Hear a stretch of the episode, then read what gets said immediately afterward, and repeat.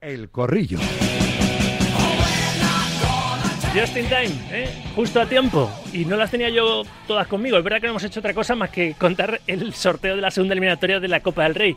Me hubiera gustado repasar también, por supuesto, la actualidad del Madrid, del Atlético que no están eh, todavía en la Copa, no están en esas, están exentos junto con Barça y Osasuna, porque son los equipos de la Supercopa, entrarán directamente en el sorteo de los 16 horas de final, es decir, en la siguiente ronda, pero bueno, luego tendremos tiempo para, para todo seguro. Voy saludando a las damas, primero María José Stalrich, periodista deportiva. Hola María buenas tardes. Muy buenas tardes a todos. Javi Casquero, hola Javi, buenas tardes. Hola, muy buenas.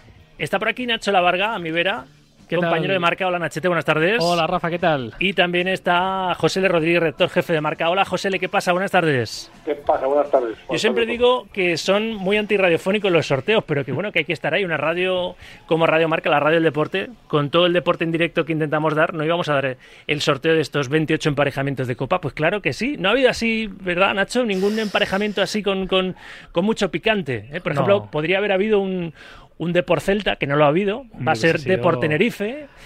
Hay un Cayón Atlético de Bilbao que por la proximidad geográfica, pues en, en Cayón están eufóricos en ese mm, equipo de, de Santander. Mm, pero bueno, nada del otro mundo, ¿no? ¿La No, la verdad que apetecía mucho el, ese Celta Depor, ¿no? Hubiera sido, Depor Celta hubiese sido maravilloso, ¿no? Pero bueno, al final eh, yo creo que después de lo que hemos visto también en la última eliminatoria con el, con el Zaragoza y etcétera, no estamos teniendo muchísimas sorpresas, pero quizá a partir de ahora sí que comenzamos a verlas, ¿no? Sigue siendo un torneo especial por lo que por lo que supone para los más modestos que sí que viven con emoción este torneo. Lo que pasa que claro, tu Valencia está lanzado a echar a Logroñés y ya y ya hasta que no lleguen las fases más eh, complicadas no, no te metes, pero no, yo creo que, que es un, la vuelta que se le daba a esta, a esta competición sí que sí que resulta interesante a pesar de que no tengamos ningún bombazo o duelo así estelar en este sorteo. Pues el Ateneta es el que dio ayer la campanada, efectivamente eliminando a un, a un segunda división como el Real Zaragoza, dejando muy tocado a Fran Escribá, un equipo de la tercera federación que ahora se va a medir en segunda ronda de esta Copa al Getafe, a tu Getafe, casquero. Ojito, eh, que, que ya en estas, en estas instancias que te elimine un, tercera federación, sí que, bueno, eh, es algo mm, sonrojante que no quiere ningún equipo ni por tanto ningún entrenador de primera división, Javi. No tiene por qué pasar, ¿eh? no digo que vaya a suceder, pero bueno, viendo las, barbas de tu vecino cortar, dice el refrán, ¿no, Javi? Sí, sí, por supuesto. La verdad que, eh, bueno, partido único, eh, determinados campos de, césped artificial, las medidas del terreno de juego, hay veces que, sí que influye, sobre todo si el equipo de mayor categoría no se lo toma con la seriedad que, requieren estos, estos partidos para que no haya sorpresas y, bueno, vayas pasando eliminatorias y la afición también se vaya, se vaya ilusionando. Pero bueno, eh, este formato de, Copa del Rey hace también que, aficiones más modestas y, futbolistas y, clubes también vivan eh, ese momento tan especial.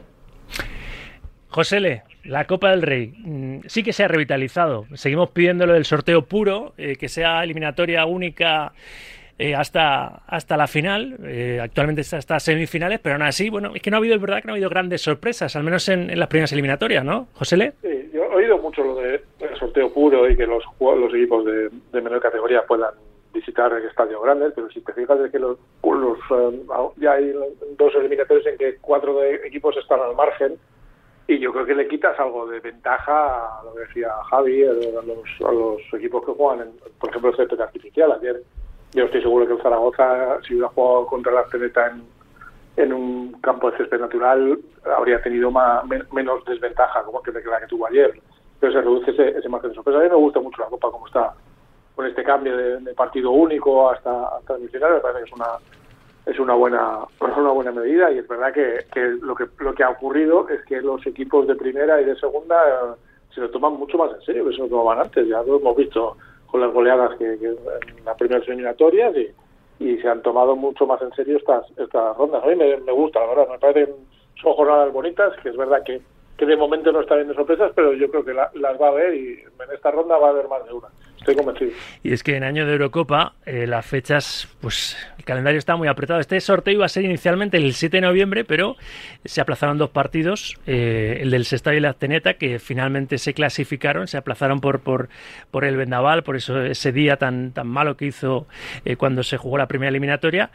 Y en fin, hay que hacer encaje de bolillos porque, por ejemplo, el Zamora va a tener que esperar, no va a poder jugar entre el 5 y el 7 de diciembre esta segunda eliminatoria porque le ha tocado el Villarreal y el Villarreal tiene que recuperar el 6 de diciembre aquel partido aplazado también de Europa League frente al Maccabi Haifa. O sea que el que está ahí midiendo y pesando los calendarios, Marejo, se merece un aumento de sueldo, ¿verdad? El que hace encaje de bolillos, ¿eh? con la Copa y en general con todo el fútbol, ¿no? Claro. Ese es el problema, que no solo es la Copa, es la Copa, es la Liga, la propia Liga, son las competiciones internacionales, eh, las competiciones a nivel de selecciones, que al final el calendario está tan cargado y eso, claro, repercute ya no solo para encontrar una fecha, ese es el mal menor, si me apuras. El problema es que luego todo eso repercute en los equipos y, en las lesiones y en, bueno, pues en, una serie de problemas aledaños que, que no dejan, no son baladíes en absoluto. ¿eh? Hay una sobrecarga de partidos tremenda. A lo mejor también tendríamos que empezar a analizar eso, como aligerar un poco los calendarios. Hmm, hay muchas cosas que arreglar, porque aparte con la Copa, hoy veo la portada de marca y ayer contamos esa reunión de los entrenadores con los árbitros en la ciudad del fútbol de, Las Rozas. Y claro, que Ancelotti mm, ni Ancelotti ni Simeone se quedaron a la reunión con los árbitros porque tenían entrenamientos. Eh, fallaron técnicos como Imanol o Rafa Benítez, que directamente ni siquiera fueron. No sé si es que piensan que no sirven este tipo de reuniones para nada, pero la frase de los árbitros no respetan a los entrenadores, ¿no? expresando su malestar a Ancelotti y, Xavi pidiendo que haya menos mm, comparecencias, ¿verdad? Para que meta menos la pata, digo yo, ¿eh? pensando excusas a sus, a sus mal, mal partidos y, luego los entrenadores clamando también por la situación de los impagos, ¿no? Que parece que eso, eh, Casquero no, no está en el debate, pero, pero hay muchos que acaban cobrando los finiquitos eh, muchos años después. Setién, por ejemplo, está arrastrando varios, varios finiquitos que todavía no, no ha cobrado, ¿no, Javi? Sí, eso no es justo porque no se le da valor a, la profesión de, entrenador. Si, si, al club se lo pone fácil a la hora de despedir a, un entrenador y, los proyectos pueden entrar tres, cuatro entrenadores y luego los vas pagando a largo plazo, ahí el perjudicado es el, entrenador. Yo creo que igual que los futbolistas, eh, los contratos se tienen que pagar en, en tiempo y forma y, respetar mucho más eh, esta, esta profesión, ¿no? Porque si no, el, entrenador eh, está vendido, incluso los clubes yo creo que se tomarían de otra manera eh, a la hora de, empezar un proyecto qué entrenador realmente es el, adecuado.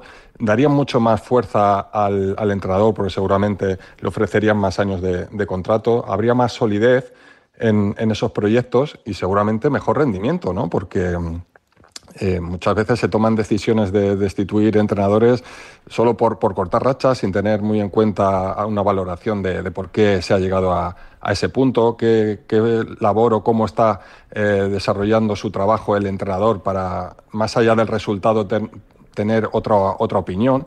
Sin embargo, como es tan fácil eh, echar entrenadores y luego también si los puedes pagar a, más de, un año, pues, pues bueno, se lo pone fácil a los clubes. Hombre, ahí es básicamente pedir igualdad, ¿no? Pedir eh, igualdad lo que ocurre con los futbolistas, que, que ocurra lo mismo con, con los entrenadores, que en los últimos tiempos lo hemos visto hasta de clubes tan grandes como, como el Barça, ¿no? Con su capacidad y su solera, pues que puede hacer eso con un entrenador como, como Quique Setién, yo creo que deja muy mal a, los clubes y, al fútbol español, etcétera, y no creo que sea muy complicado regularizarlo, ¿no? Y de ahí parte de las quejas de, del día de ayer y yo creo que son muy, muy comprensibles, porque además también afecta a su futuro, porque no pueden ir luego a otro equipo de según qué liga, etcétera, etcétera, y son cuestiones a tratar y parece que ayer pues eh, pidieron también un sindicato, ¿no? Para, para ellos, para que les defiendan en, en todo este sentido y me parece justo y me parece normal. De hecho es extraño que, que hasta la fecha pues no, no se haya regularizado de alguna forma. Otra cosa ya es lo de, lo de los árbitros, ¿no? Sí, ese es otro cantar y ahora lo hablamos, pero hoy verdad que Ancelotti dijo públicamente en los micrófonos de la,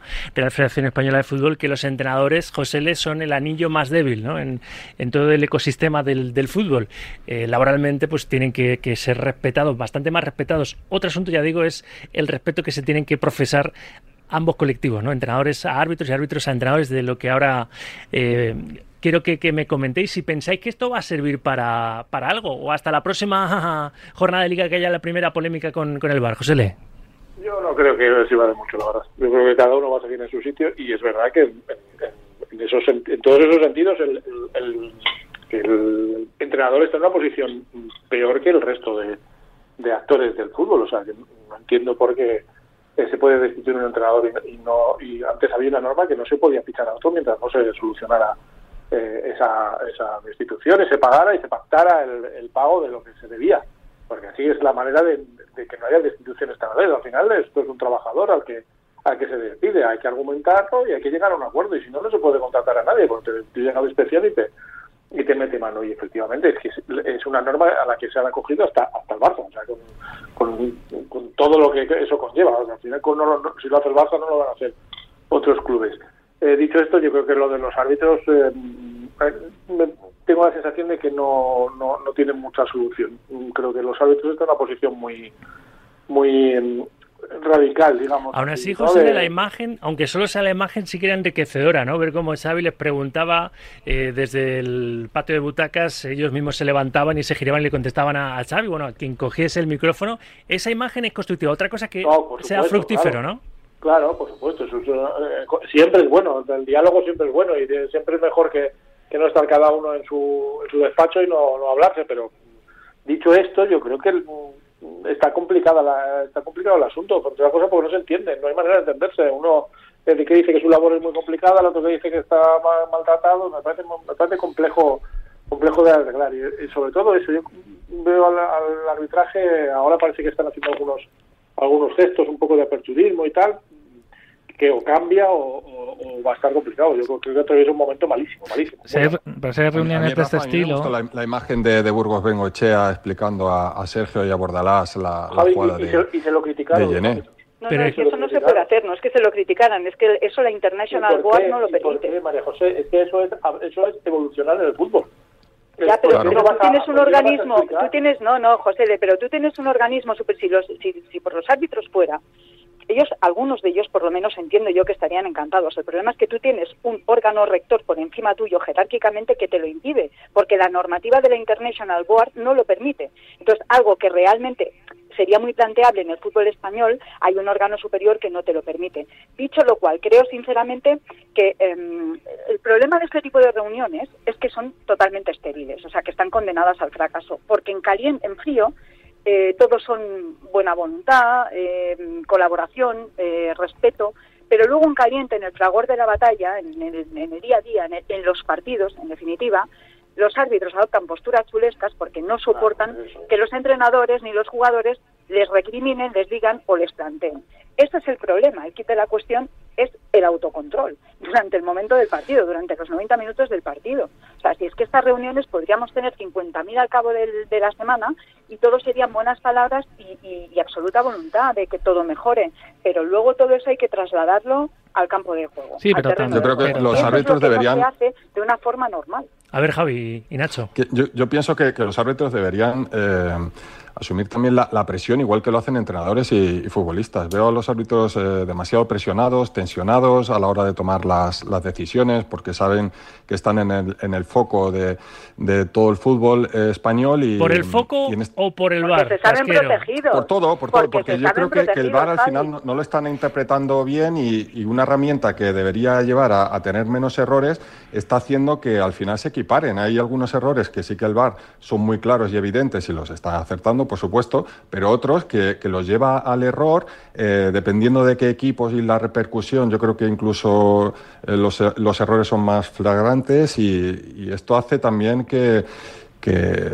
el nerviosismo de, los clubes y entrenadores eh, se refleje luego en las, ruedas de prensa. Pero no puede ser que la, la tensión que tiene un entrenador o un jugador por, por, lo que se está jugando eh, parezca a veces en las reacciones de, de los árbitros que, que, son ellos los que más se están jugando y no, no saben llevar bien e, esa presión. Yo creo que en el fútbol profesional ahí están metidos todos, entrenadores, jugadores y árbitros, para llevarlo de la mejor manera, porque es élite, ¿no? Yo creo que lo que deberían servir este tipo de, de reuniones y de encuentros entre entrenadores y árbitros es también para crear un consenso sobre diferentes situaciones, ¿no? Como las manos, por ejemplo, que, que nunca se ha solucionado, ahora nadie entiende realmente cuándo es mano y cuando no, el tema de las situaciones del bar, etcétera, yo creo que lo que debería servir es para que todo el mundo sepa lo que hay, conozca el, reglamento y se establezcan. Eso pues, no va a pasar nunca. Sí, pero, pero, cada vez es más interpretativo. Claro, pero es que al menos, al menos debería servir para eso, ¿no? Y que luego cuando ocurran las cosas, oye, en tal reunión se explicó que esto era así asado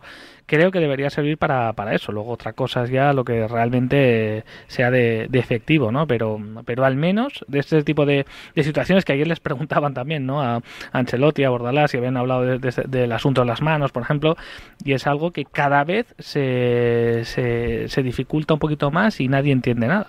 Por cierto, en Podrían el patio empezar abriendo micros del bar con árbitros y, explicando un poco más algunas jugadas. Yo creo que vamos, yo creo que vamos, vamos a, eso. Eso, ¿eh? va a ser bueno hasta para el espectáculo también. Sí, sí. Eso va a ser como se hace en otros deportes. Por cierto que Ancelotti y... Los árbitros no quieren eso, eh, cuidado.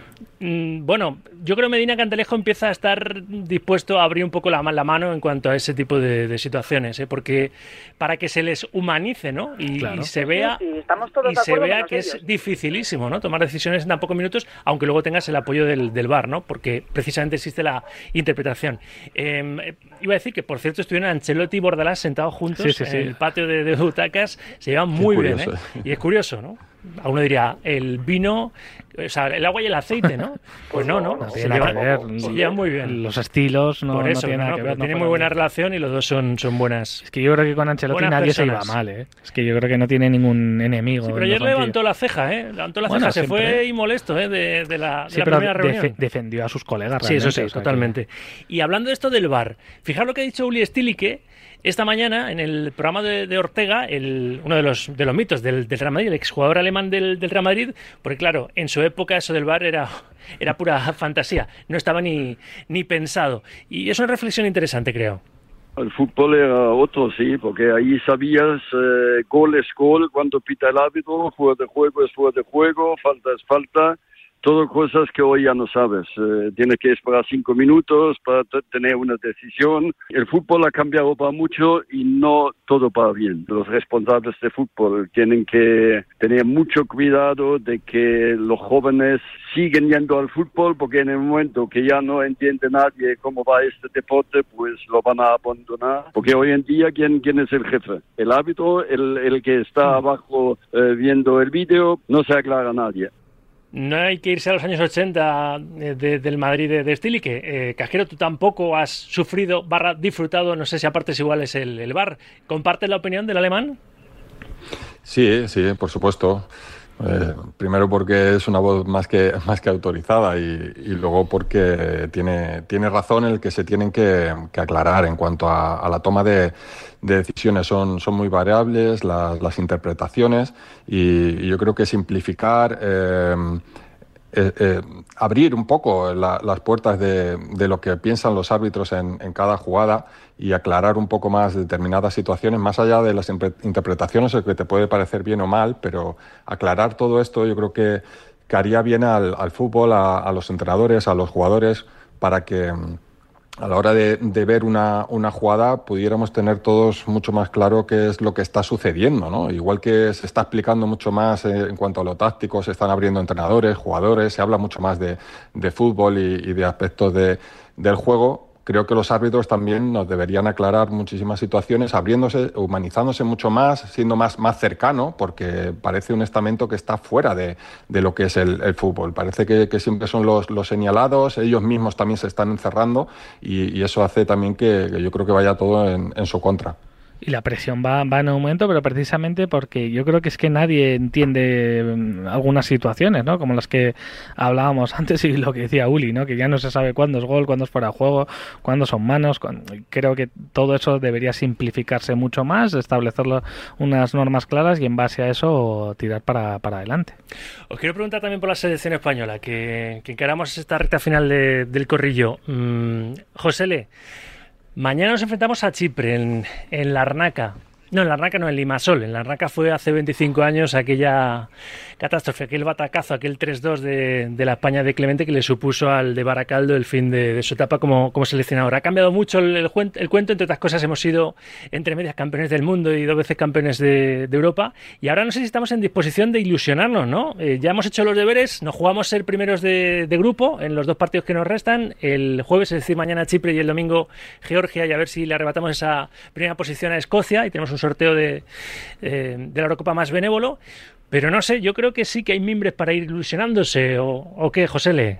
Pues claro, ¿por qué no? No vamos a ilusionar. Estamos, estamos clasificados eh, ya de, matemáticamente, jugando bien, haciendo algunos partidos magníficos, sobre tropezó en este de, del día de Escocia, pero es que además no nos cuesta nada. ¿eh? ¿Qué, qué? Que luego nos llevamos un poco de excepción, pero ¿eh? nos lo llevamos, pero ya para eso tenemos tiempo. Mira, está la vida como para andar aquí contemporizando alegría. Me parece que es un equipo que está jugando bien, que sabe a lo que juega, que tiene personalidad, que ha sacado adelante partidos muy interesantes. El de Georgia me parece un partido maravilloso, el que jugaron en, eh, fuera, que, que, golearon. Me parece un partido de los mejores. La primera, la primera parte me parece un espectáculo. Y, y, hoy salía la entrevista de José Félix Díaz a, a, Nico Williams que decía ahora mismo no veo ninguna selección que sea mejor que la nuestra. Es que, uh -huh, sí, sí. Salvo, salvo, no sé, Francia quizá, eh, pero yo creo que ya ha demostrado España que puede competir con cualquiera y que puede ganar a cualquiera. El primer tiene que ser campeona de la Liga de las Naciones. ¿Por qué no vamos a ilusionarnos? ¿Quién nos lo va a quita? Pero yo creo que bastantes José... preocupaciones tenemos en la vida y con la y con las investiduras, amnistías y movidas como para no andar aquí quitándonos sonrisas. No, no, hay que reírse. Pero yo creo Venga. que ahí sí que se ha igualado, José Lea, a, a, por lo bajo un poco, ¿no? Porque no hay una selección súper dominante que digas, joder, qué, qué equipazo. Francia, ¿no? Francia. En Europa, Francia, yo creo. Francia probablemente, pero digo, Alemania ya no es la Alemania no. de, de, siempre, Italia eh, ni te cuento, Países Bajos, es decir, ya no hay eh, dos, tres selecciones súper... A lo mejor. Inclu incluso fuera de, de Europa, ¿eh? ya no voy a, a, solo, no digo Brasil, tampoco está para tirar cohetes, entonces mm, yo creo que se ha igualado un poco la abajo y España ha encontrado por fin su modelo de juego, su sistema, que todo funcione este con este, encima tiene un delantero ahora como Morata que está en estado de gracia, que las enchufa todas las que le caen también con, con España, bueno, entonces eh, han pasado todos los tornados y las tormentas también de, del caso Rubiales, etcétera, y creo que ahora España está en un momento de, de calma y de disfrutar de lo que llegue y que, y que, tiene buenos jugadores, ¿no? Para puede ganar a cualquiera. Eso es lo yo creo que es el, el resumen, ¿no? De Se puede decir casquero que esta selección ilusiona en parte porque está liderada por dos de los tipos más en forma de toda Europa, como son arriba Morata en el centro del campo Rodri. ¿Sería la selección esta selección la de Rodri y Morata, Morata capitán, eh, que le ha sentado sí. fenomenal el brazalete y está en su punto de madurez más, más total? Sí, sin duda, sin duda, porque para mí tenemos el mejor mediocentro de Europa y, y, Morata ahora mismo está en unos registros goleadores y un estado de forma también para, para compararse con los mejores de, delanteros que hay en Europa. Por lo tanto, son dos piezas claves en, en la selección y, y, bueno, me gustaría ver la evolución de, de, la selección en la que sigue siendo un equipo muy competitivo, que, que tiene sus fortalezas que se ha creado un, un grupo eh, en el que Luis de la Fuente confía, que vamos a ver las, las novedades también de, de, esta convocatoria, en la que está Riquelme, Aleix García y Grimaldo, a ver si son futbolistas que puedan sumar también otros aspectos de, del juego. Eh, en la fase de clasificación también no te, no te encuentras y, te enfrentas a determinados rivales que luego en la Eurocopa sí que pueden ser eh, rivales complicados, que los detalles marcan muchas veces el futuro de, de la selección y, y, bueno, tampoco tenemos eh, eh, la posibilidad de, medir a Luis de la Fuente si hubiera sido un entrenador que, haya estado en el club para ver si dominaba otros aspectos de, del juego en cuanto a variantes tácticas, a, cómo se enfrenta a equipos que, se encierran muy atrás. Ahí es donde quiero ver a la selección, ¿no? porque muchos detalles de, de partidos en los que a España se le puede complicar y que quizás no se ha encontrado en esta fase de grupos, eh, es la que él tiene también que ir midiendo a la hora de hacer las, las convocatorias. A mí, bueno, aunque no lo hemos tocado, pero un jugador como como Isco en un partido cerrado, me parece que España no tiene un jugador así. Yo creo que le ha echado en Entonces... falta media España o más de media España, menos Luis de la Fuente. Pero, pero no porque el grupo no funcione y porque ahora mismo se le pueda llevar la contraria, porque no es así, porque España está funcionando muy bien, eh, Luis de la Fuente lo está haciendo genial, me parece que está llevando también jugadores que están muy en forma, que Isco no sé eh, realmente, quizás en, su idea de, de, juego, dónde, dónde adaptarle de, inicio, ¿no? porque él tiene muy claro la presión tras pérdidas, son ritmos muy altos lo que maneja la selección española, con mucha profundidad por, por bandas, pero que hay momentos de de eliminatorias que un jugador de talento y de la genialidad de Isco pues no lo tienes. Y es que necesitas ese último pase, ese, ese gol, algo que, que, desatasque los partidos que habitualmente se le suelen complicar a España en las fases finales. Tengo que casi acabar ya el corrillo, pero pensáis, al hilo de lo que dice Casquero María José, que, que Luis de la Fuente no va a ser permeable si Isco sigue siendo el MVP en cada partido del Betis de aquí no, no, a final de temporada. Claro que lo va a ser. A ver, yo creo, y además lo he mantenido desde casi casi desde el arranque de su gestión, mm, que él tiene una idea de cómo, de cómo quiere que juegue España. Y, bueno, hasta el momento está cumpliendo bastante bien el guion, salvo si me apuras un poquito en defensa, que quizás es la línea que veo un poquito más, eh, más frágil, pero es un equipo bastante equilibrado y es un equipo de ciertas garantías y sobre todo con un sello propio. Se sabe a lo que juega España. Eh, él tiene su corpus, su estructura de equipo y luego, pues con un más menos dos, más menos tres, que serán los que mejor lleguen a la última fase de la fase final del, campeonato, es decir, de la fase final de la Eurocopa, es decir, mes y medio, dos meses antes, los que mejor estén, con esos también va a contar. Si Isco aguanta, porque también hay que tener en cuenta que el arranque ha sido demoledor, pero esto hay que sostenerlo en el tiempo. Si arranca, no tengo ninguna duda que al final no hay un solo entrenador que se tire piedras contra su propio tejado. Se lo va a llevar. Que no, bueno, pues hay alternativas. Tú cierras el corrillo, José, ¿qué piensas? Hombre, que efectivamente yo creo que es un perfil que no tiene la selección, pero también creo que intervienen más cosas que, el momento de forma puntual de, de Isco, que nos ha sorprendido a todos y nos tiene a todos con la boca abierta. Estoy maravillados. Eh, yo eh, estoy un poco con, con, todos. También creo, como María José, que si se mantiene en el tiempo, es que se va a poner solo tiene que ser un clamor, José, le tiene que ser un clamor decir es que Bueno, pero es, que ya es, eh, Nacho, ya es un clamor. ahora, mismo, ahora mismo en este momento ya es un clamor, ya todos estamos diciendo, caray, que no tienes ese jugador, llévalo, que, que se lo merece, que el chico se lo está currando. Con lo cual, si esto se mantiene dos meses, pues yo creo que no va a tener más remedio que llevarlo, mm. porque porque es que le viene bien a él y a la selección. Es así. Yo estoy, estoy con José Le. Lo tenemos que dejar aquí, compañeros, pero ha sido un placer. Una cosa, pues eso, como es el corrillo, algo rápido, pim pam pum fuego, ¿eh? pero con grandes analistas como vosotros es más, es todo más fácil. Casquero, un abrazo, Javi, hasta el miércoles. Un abrazo. Gracias. lo mismo, cuídate. Un besazo a todos. Gracias, José Le. Un abrazo para todos, cuidaros. Y Nachete, a sus pies. Hasta luego, Gracias, La Varga. 2 y 37, 1 y 37 en Canarias. Hasta aquí el tiempo de opinión, como siempre con SEAT Motor 10, concesionario oficial SEAT en Fuenlabrada. Ya sabéis que lleva 32 años atendiendo a sus clientes con mucho cariño y profesionalidad. Cariño que traslada cada día a los oyentes de Radio Marca patrocinando el corrillo, que aquí concluye un día más, repito, con SEAT Motor 10.